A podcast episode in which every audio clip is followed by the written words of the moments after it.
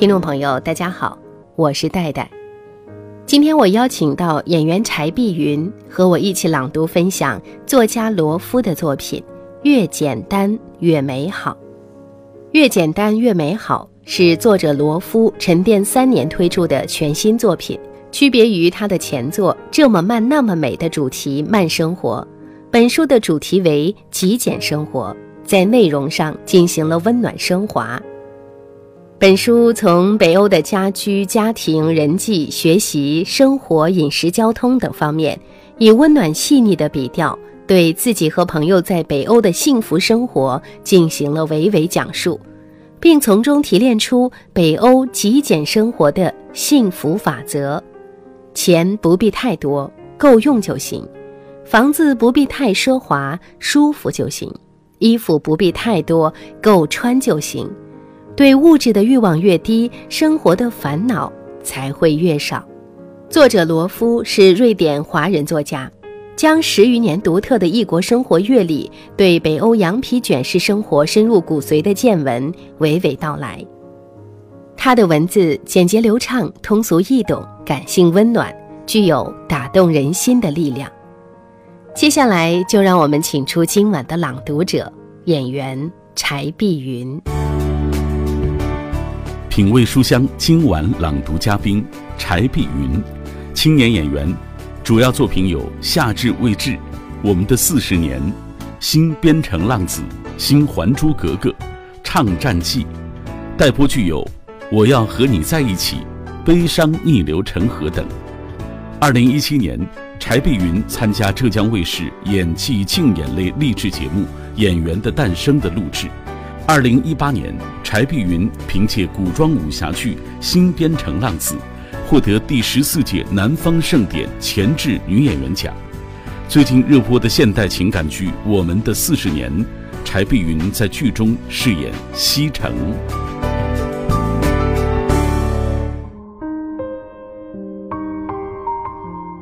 大家好，我是今晚的朗读者，演员柴碧云。下面我为你朗读的是。越简单越美好的书中自序的部分。你知道的北欧，与你不知道的北欧。生活越简单越美好。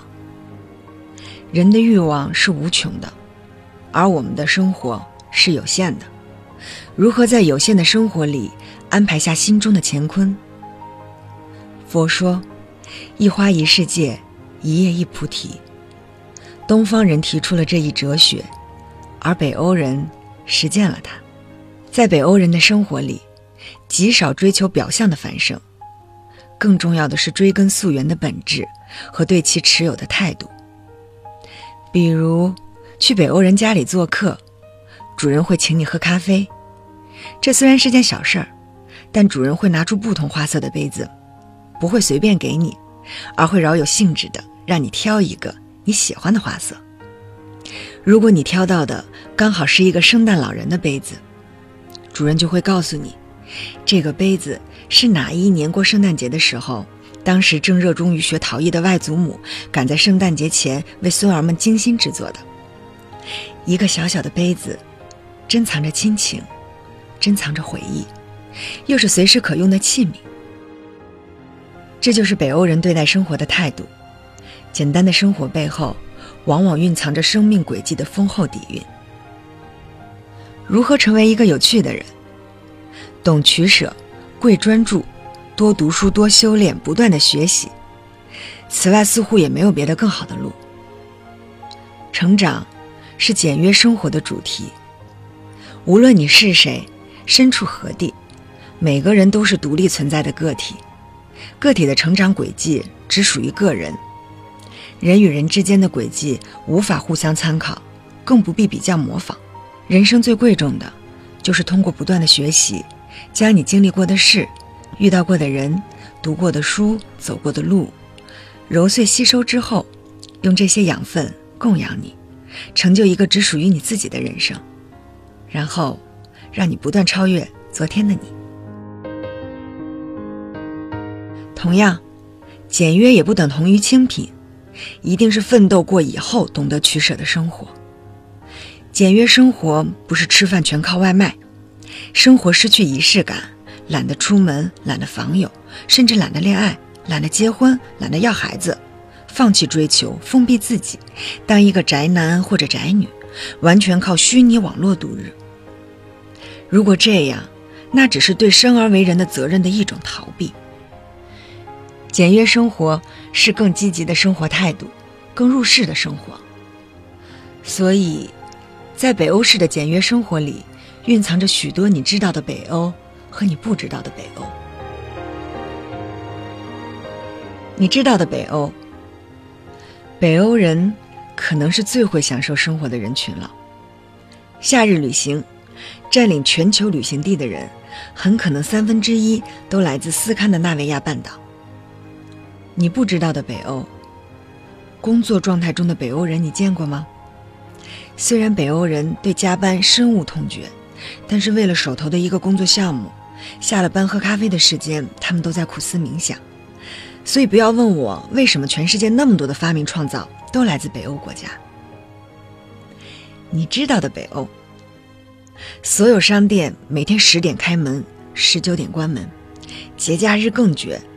中心的商店十一点开门不说，下午四点准时打烊，更别说偏离中心一里之外的地方，商店根本不开门。你不知道的北欧，北欧熊孩子少，都是因为父母教的好。实则所谓父母的教，也不过是来自父母更多时间的陪伴。知道为什么商店那么早关门了吧？让你没事别在外溜达，赶紧回家陪家人。你知道的北欧，被咖啡惯坏了的北欧人，早晨醒来若不先来一杯咖啡，简直无法面对人生。邪恶的咖啡蛊惑了北欧人的一生。你不知道的北欧。北欧人习惯在咖啡馆约见朋友，在咖啡桌上谈生意，甚至在咖啡桌上定终身。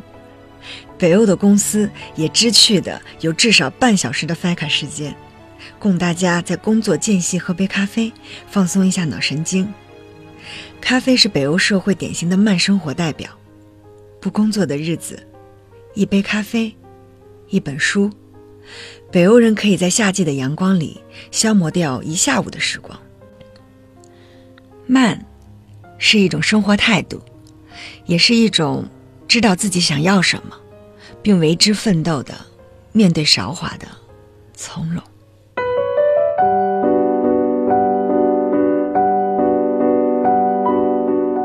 你知道的北欧，北欧人很爱阅读，北欧是一个全民读书的地方，电车上、咖啡馆里、草坪上，到处都是读书的人。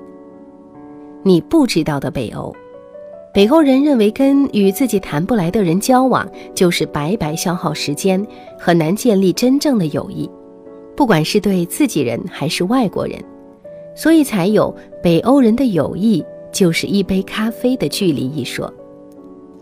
书以及从书中获得的渊博知识是北欧人际交往的最好媒介，即便是萍水相逢的朋友，刚好谈论的书两个人都看过。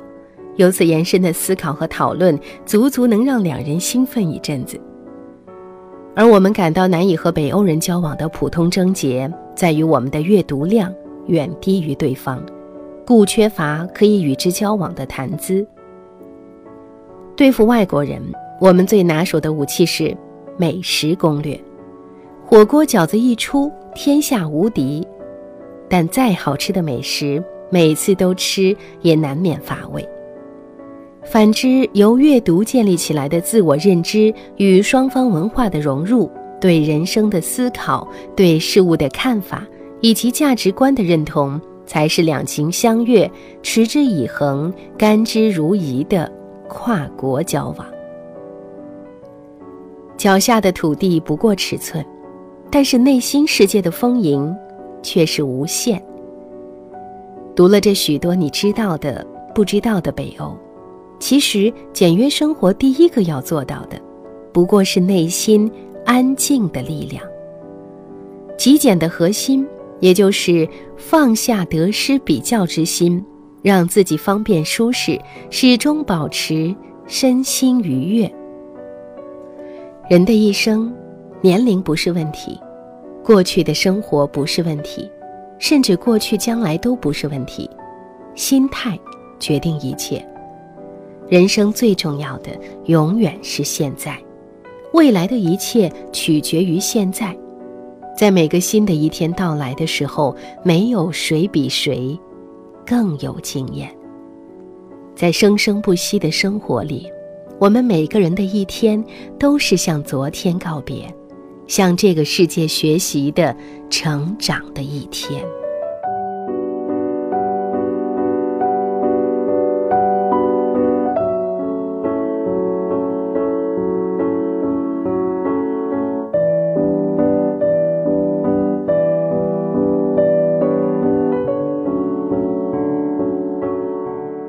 听众朋友，刚才您听到的是我和演员柴碧云为您朗读的《越简单越美好》的片段。这本书的作者罗夫说，本书是根据自己在北欧十余年的生活经历，凭借自己对异国生活的洞察力和领悟力，透过表象深潜北欧生活之后，耗时三年写作而成。让我们通过北欧群像。在解读一个又一个风姿各异的北欧慢生活的故事时，不断融入离天堂最近的地方。接下来，我们继续打开这本书。人的欲望是无穷的，而我们的生活是有限的。大家好，我是演员柴碧云，我和主持人戴戴一起朗读分享罗夫的作品《越简单越美好》。让极简主义生活理念带你获得丰盈自足的人生。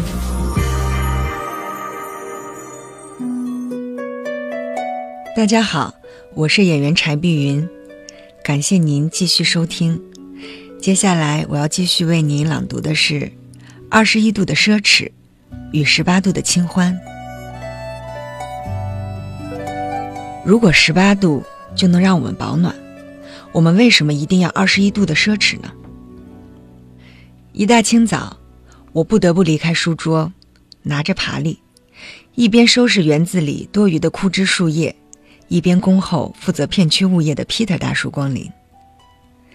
这是瑞典中西部乡村塞夫勒的一个秋天，室外温度十四度，室内温度十七度。电器房里用燃烧压缩木屑来供暖的那些机器，运行时发出低分贝嗡嗡的电流声，令人感到些许敬畏。哪怕是拧一个无关紧要的开关，都让不安电器的我产生稍有不慎就会导致整个房子爆炸的恐惧感。没办法，天生不是理工科的好学生，所以不得不致电负责片区暖气、水电供应的物业。接电话的是 Peter 大叔。早上十点，一辆沃尔沃工具车停在房子的栅栏外，从车上下来两位身着水电暖气工人典型标配绿色荧光工作服的物业人员。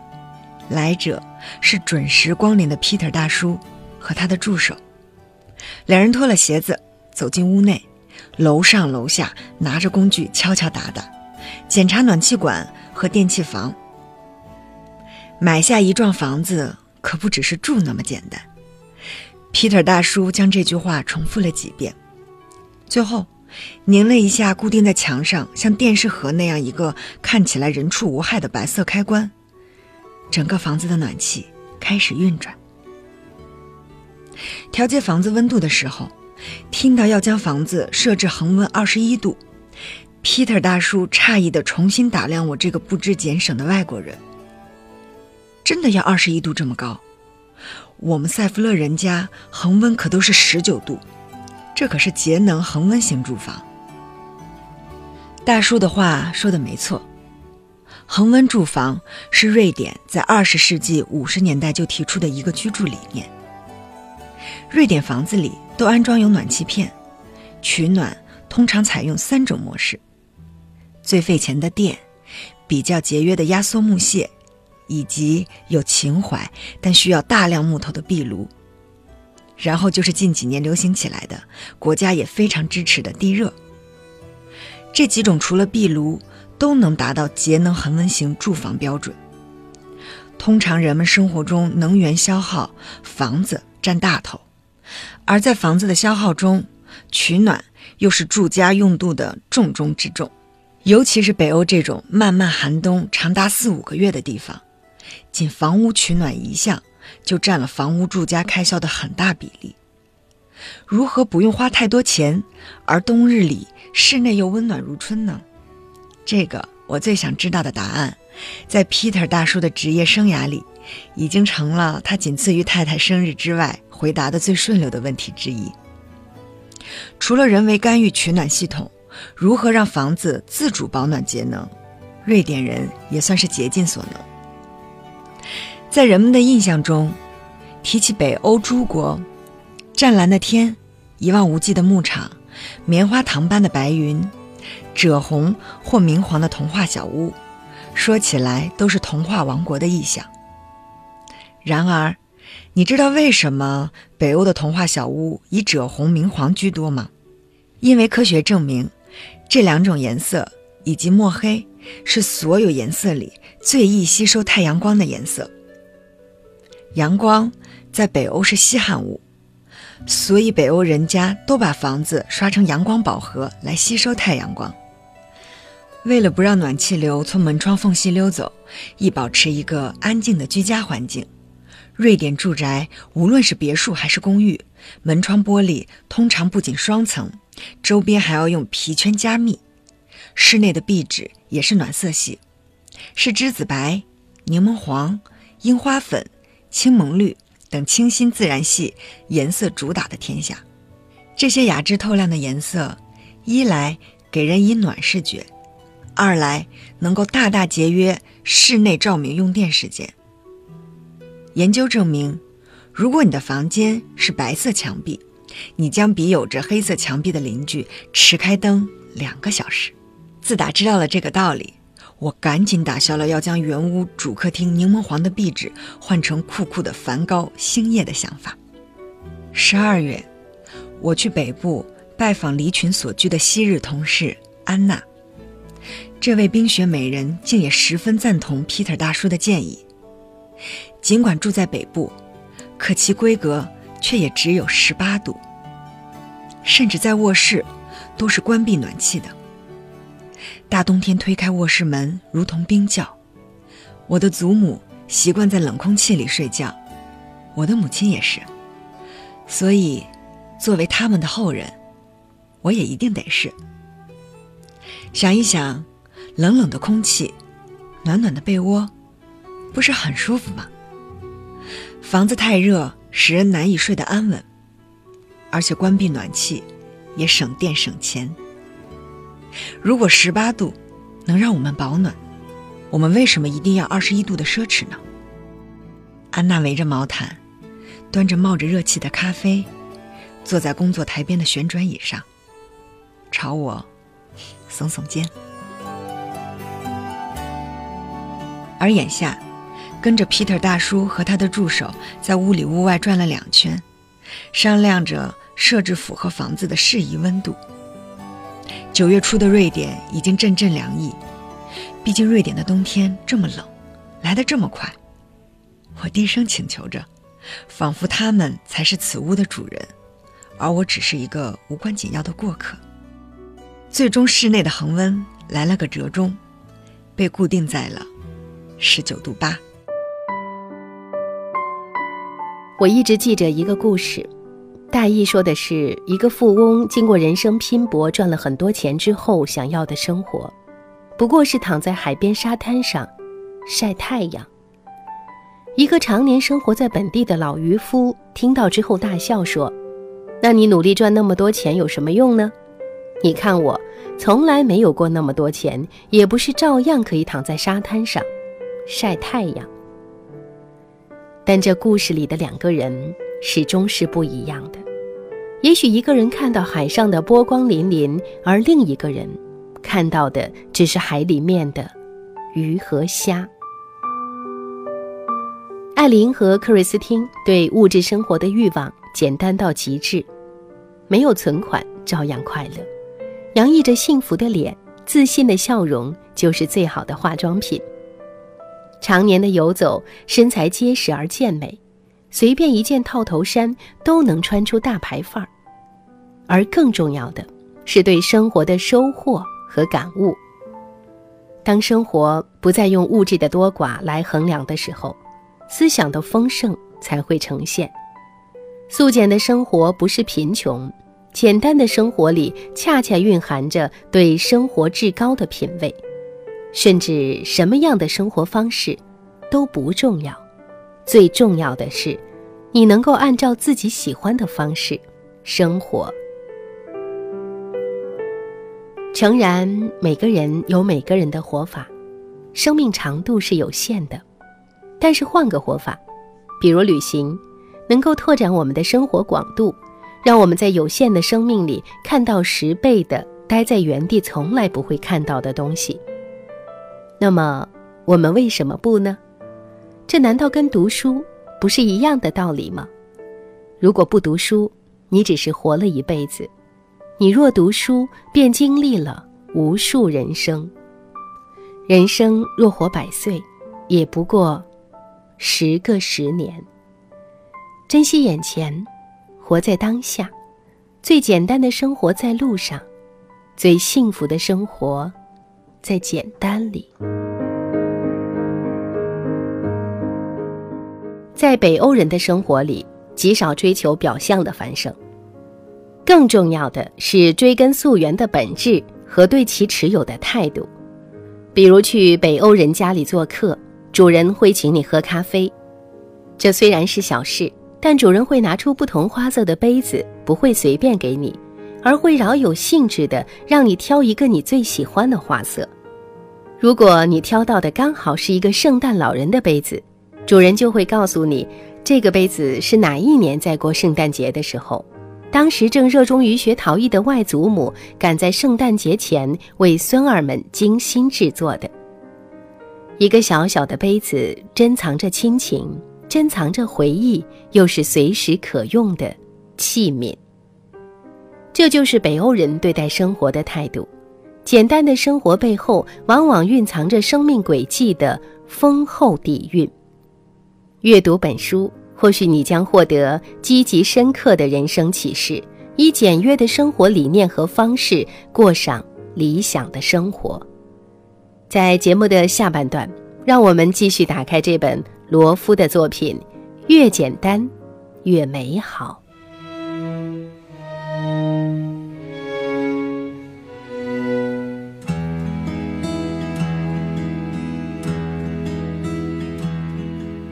深。夜里闪烁心跳一样绚烂的霓虹，有人说那是都市的欲望涌动，可是我就是离不开传说中的梦幻，因为我。还未习惯一天天平凡。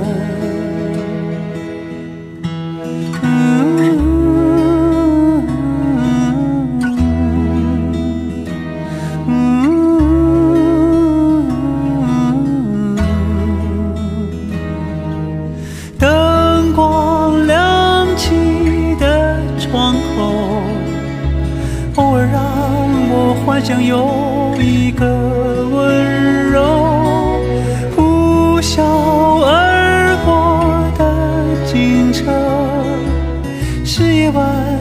寻常的一幕，就在不远处，是我最初来到的地方。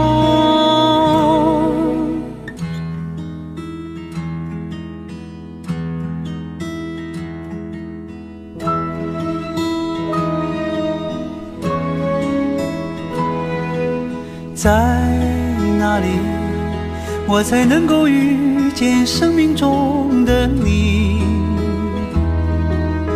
我知道，在人群里，你在寻找。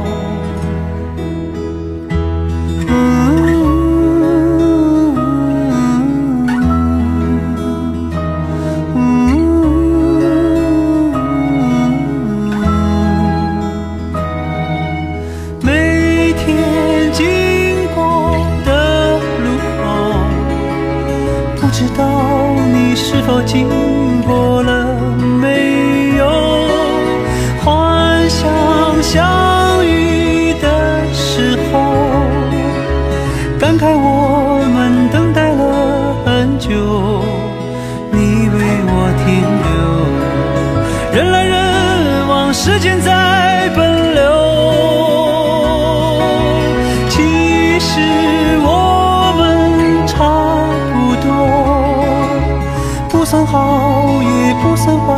生活。从那天以后，有些路再不怕一人走。